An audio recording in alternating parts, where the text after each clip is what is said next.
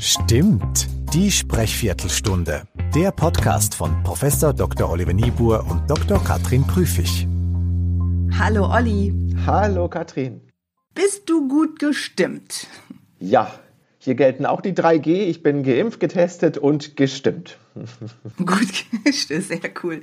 Wir haben ja eine kleine Herbstpause eingelegt nach dem langen, intensiven Wahlkampf, den wir begleitet haben. Und jetzt geht's wieder los, ne?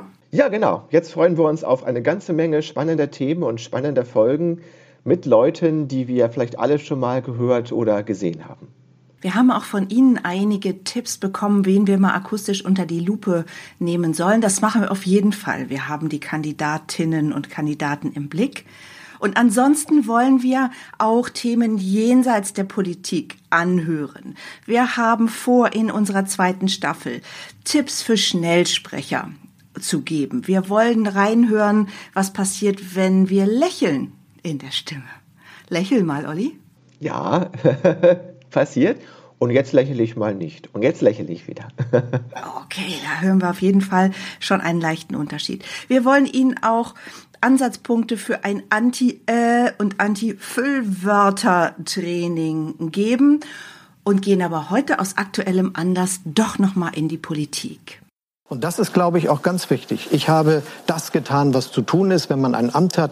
Es gibt viele Kriminelle, die Straftaten machen. Dafür beschuldigt niemand die Polizei. Mhm. Und wir müssen als Politiker dafür sorgen, dass die Polizei aufwächst, was ich übrigens in dieser Legislaturperiode beim BKA, bei der Bundespolizei, auch übrigens für den Zoll mit organisiert habe und möglich gemacht habe und für diese Behörden, über die wir jetzt sprechen. Das heißt, genau das, was notwendig ist, ist gemacht worden. Und das ist meine Leistungsbilanz, auf die ich in dieser Frage auch sehr stolz bin. Wir haben an dem Thema sehr hart gearbeitet, weil ich Ihre Meinung absolut teile, dass die, die keinen Aufenthaltsstatus haben, auch unser Land wieder verlassen müssen. Wir haben wirklich Erfolge erzielt. Und gleichzeitig haben wir nach wie vor wegen der rot-grünen Landesregierung es nicht geschafft, die Länder Nordafrikas zu sicheren Herkunftsländern zu äh, definieren. Algerien, Marokko, Tunesien wären aus meiner Sicht solche Länder, zumal gerade hier auch viele Menschen dabei sind, die kriminelle Handlungen verübt haben. Nicht selbstverständlich nicht alle, aber wir haben hier einen großen Anteil auch von Straftätern. Ja, wen wir da gehört haben, das ist ähm, die geschäftsführende Kanzlerin Angela Merkel in ihrem Duell damals mit dem Kanzlerkandidaten Martin Schulz von der SPD und danach ähm, aus dem aktuellen zweiten Triell von September diesen Jahres, das war der voraussichtliche Kanzler Olaf Scholz von der SPD. Wichtig ist in dem Zusammenhang vielleicht, dass Sie beide auch zu Themen gefragt wurden, wo Sie inhaltlich etwas unter Druck waren. Also ein Stück auch aus der Komfortzone heraus, Olli. Richtig, genau. Wir haben extra uns Beispiele ausgesucht heute. Wir haben die beiden Abschlussstatements oder Ausschnitte daraus und wir haben das jetzt eben gerade gehörte, wo sie eben ein kleines bisschen stärker unter Druck geraten, wo sie in Erklärungsnot, wie man ja so schön sagt, ähm, geraten. Und ja, was hast du denn gehört, was dir jetzt erstmal unterschiedlich oder auch ähnlich vorkommt, Katrin? Ähnlich äh, finde ich die Unaufgeregtheit, würde ich formulieren, in beiden äh, Stimmen, in beiden O-Tönen. Und überraschend fand ich, dass Scholz hier schneller gesprochen hat. Zumindest war mein Eindruck, Scholz ist in einem höheren Sprechtempo unterwegs. Ja, genau, genau. Also die tatsächlich haben wir genau das auch gemessen. Das ist aber tatsächlich der einzige Unterschied. Was aber hier ganz besonders ist, ist eben die Tatsache, dass das jetzt bereits der aufgeregteste Abschnitt in diesen äh, Diskussionen war, also wo sie wirklich unter Druck auch geraten sind. Es wird nicht mehr noch emotionaler. Ich glaube, das ist der entscheidende Punkt. Wir finden im Gegensatz zu anderen Themen, wo sie vielleicht noch eher in der Komfortzone sind, bestenfalls ein Unterschied in der Sprechgeschwindigkeit, der sie so an die ungefähr sechs Silben pro Sekunde ähm, auch herantreibt aber viel mehr ist dann auch nicht da. Und wir sind ja mit der Frage unterwegs, ändert sich etwas akustisch im Kanzleramt, wenn Olaf Scholz dort einzieht? Und was sagt denn dazu der Algorithmus? Du hast ja mehrere Bausteine der Sprechweise da im Blick. Genau, also wir haben jetzt hier mal zwölf äh, auf der Liste. Natürlich ändert sich einiges, was beispielsweise geschlechtsspezifisch ist. Wir haben eine ganz andere Stimmlage, daran wird natürlich sich definitiv etwas ändern. Wir haben es ja schon, äh, ich glaube, diverse Male gesagt, ähm, dass Angela Merkel so um bei 180 bis 200 Hertz im Durchschnitt als eine sogar etwas unterdurchschnittlich tiefe weibliche Stimmlage hat. Und bei Olaf Scholz landen wir so bei 130, 120, 130 Hertz. Also deutlich tiefer. Nicht ganz eine Oktave tiefer, aber so, ja, so ungefähr sieben, acht Halbtonschritte tiefer. Aber davon mal abgesehen, wenn wir uns beispielsweise mal den, den Tonhöhenumfang anschauen, den diese beiden Politikerinnen und Politiker jetzt haben, da haben wir gemessen für Angela Merkel einen Tonhöhenumfang von 1,596 und für Olaf Scholz einen Tonhöhenumfang von 1,616. Sie sind praktisch gleich, was, äh, was die Art und Weise angeht, wie sie ihre Stimme variieren. Wir hatten ja tatsächlich in einigen Episoden aus der ersten Staffel von Stimmt die Sprechviertelstunde hatten wir akustische Zwillinge gefunden, über Parteigrenzen hinweg, wo einfach Merkmale der Stimme nahezu identisch waren. Und das fand ich überraschend und hochinteressant. Würden wir denn hier auch sagen, Merkel und Scholz sind fast sowas wie akustische Zwillinge? Ja, ein bisschen schon, ein bisschen schon. Also beide haben den Stil ähm, des gepflegt Unaufgeregten, könnte man sagen. Die Sprechgeschwindigkeit haben wir angesprochen. Ich, habe noch nicht die, die konkreten Zahlen genannt. Wir haben für Angela Merkel 4,96 Silben pro Sekunde, für Olaf Scholz 5,07 Silben pro Sekunde. Ähm, das klingt nach einem kleinen Unterschied, das ist es natürlich auch messtechnisch, aber weil die Frauen sowieso schneller klingen, als sie tatsächlich akustisch sprechen, wird der praktisch dadurch wieder ausgeglichen. Also im Bereich Sprechtempo sind sie eigentlich wirklich, also auf fast eineige Zwillinge könnte man sagen. Bereich Tonhöhenumfang habe ich gerade schon genannt, da sind sie es auch. Ähm, Phrasendauer, also wie oft pausieren sie in dem, was sie sagen, da sind sie auch bloß 300 Millisekunden im Durchschnitt auseinander. Also es gibt viele Aspekte, in denen sie praktisch Zwillinge sind. Und das wird vielleicht noch deutlicher, wenn wir sie jetzt noch einmal anhören in einer gut geordneten Sprechsituation. Das eben unter Druck, kritische Fragen, schwierige Themen.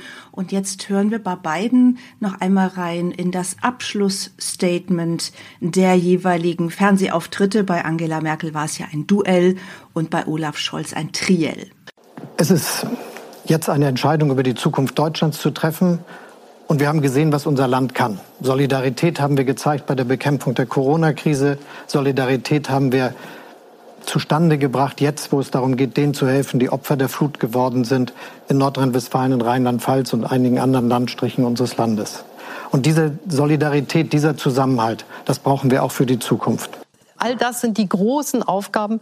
Und ich glaube, dass sich mit der Mischung aus Erfahrung der vergangenen Jahre, in denen wir einiges erreicht haben, und der Neugier auf das Neue, in dem wir diese neue Welt so gestalten müssen, dass Deutschland auch in zehn Jahren ein starkes Land ist, ein sozial gerechtes Land, ein Land, in dem der Zusammenhalt auch wirklich gilt. Und dafür möchte ich arbeiten, für Sie und mit Ihnen. Und ich glaube, dass wir das gemeinsam schaffen können. Da hat aus meiner Sicht Angela Merkel ein Stichwort geliefert, das wir vielleicht in der Stimme hören, Olli. Und ich meine das Stichwort Erfahrung. Könnte man sagen, beide sind ja gleichermaßen in ihren Rollen und in ihrem politischen Leben einfach schon sehr, sehr erfahren. Und die Frage ist, finden wir dazu in der Stimme auch äh, Indikatoren? Ich denke schon. Erfahrung hat natürlich viel auch damit zu tun, wie man automatisch die Rede gliedert das finden wir, glaube ich, relativ gut vertreten. Also die Pausensetzung ist etwas, das in der Regel über Erfahrung läuft. Jetzt waren halt Merkels Pausen hier ein bisschen kurz tatsächlich. Sonst machte sie eigentlich auch etwas länger, aber da lief jetzt ja auch die Uhr rückwärts. Bei einer guten Minute hatte sie ja nur. Aber wir finden auf jeden Fall diese gute Unterteilung in kurze, verdauliche, hörbare Einschnitte. Und das ist durchaus etwas, das ein Erfahrungssignal ist. Und wir haben relativ wenige Füllwörter gehört. Wir haben ja auch schon gesagt, wir, wir machen auch Füllwörter demnächst in einer unserer Episoden. Von Füllwörtern haben wir jetzt wenig gehört. Und das sind alles Kompetenzindikatoren. Also wir hatten ja Charisma, darum geht es ja bei uns, als Dreiklang aus Kompetenz, aus Selbstbewusstsein und aus der Leidenschaft. Und Kompetenzindikatoren, darin sind die beiden stark, darin sind die beiden sogar, ja, wirklich, also auch herausragend stark, müsste man sagen. In der Leidenschaft, da sind die beiden nicht so stark und das ist vielleicht aber auch gewollt. Ja, und was gibt denn das für beide als ähm, Charisma-Score sozusagen, als Summe aller Messwerte? Als Summe aller Messwerte haben wir eine 63,3 für Olaf Scholz. Ich fange jetzt mal mit unserem voraussichtlichen Kanzler an. Und für die geschäftsführende Kanzlerin haben wir hier einen Wert von 66,1.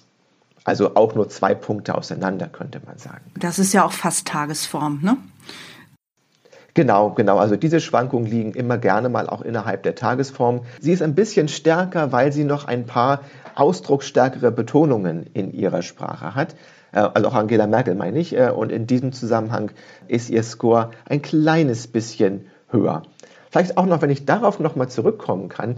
Wir sind auch hier und da gefragt worden, ja Mensch, wenn doch ähm, der Laschet letztendlich einen höheren Charisma-Score hat, warum ist er dann nicht Kanzler geworden? Und auch wir hatten ja auch für Baerbock in den Triellen in der letzten Staffel einen weit höheren Charisma-Score. Und ich glaube, dieses Fehlen an Leidenschaft ist auch ein Fehlen, also auch an Einbindung.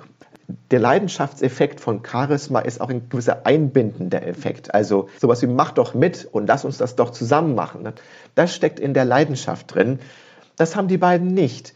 Und vielleicht ist das auch interpretierbar als etwas wie, ich schaffe das schon alleine und lasst mich mal machen, liebes Deutschland.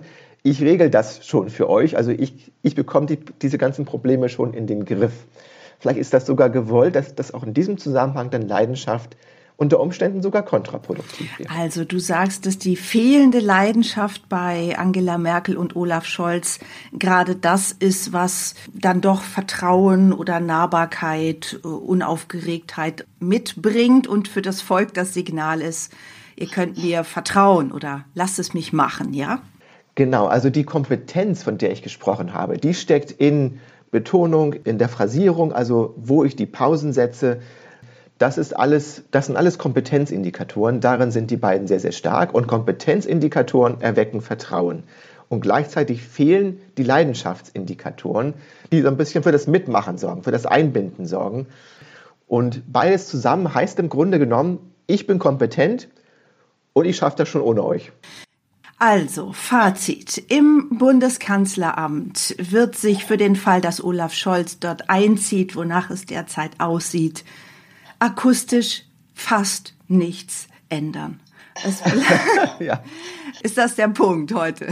Das ist der heutige Punkt, genau.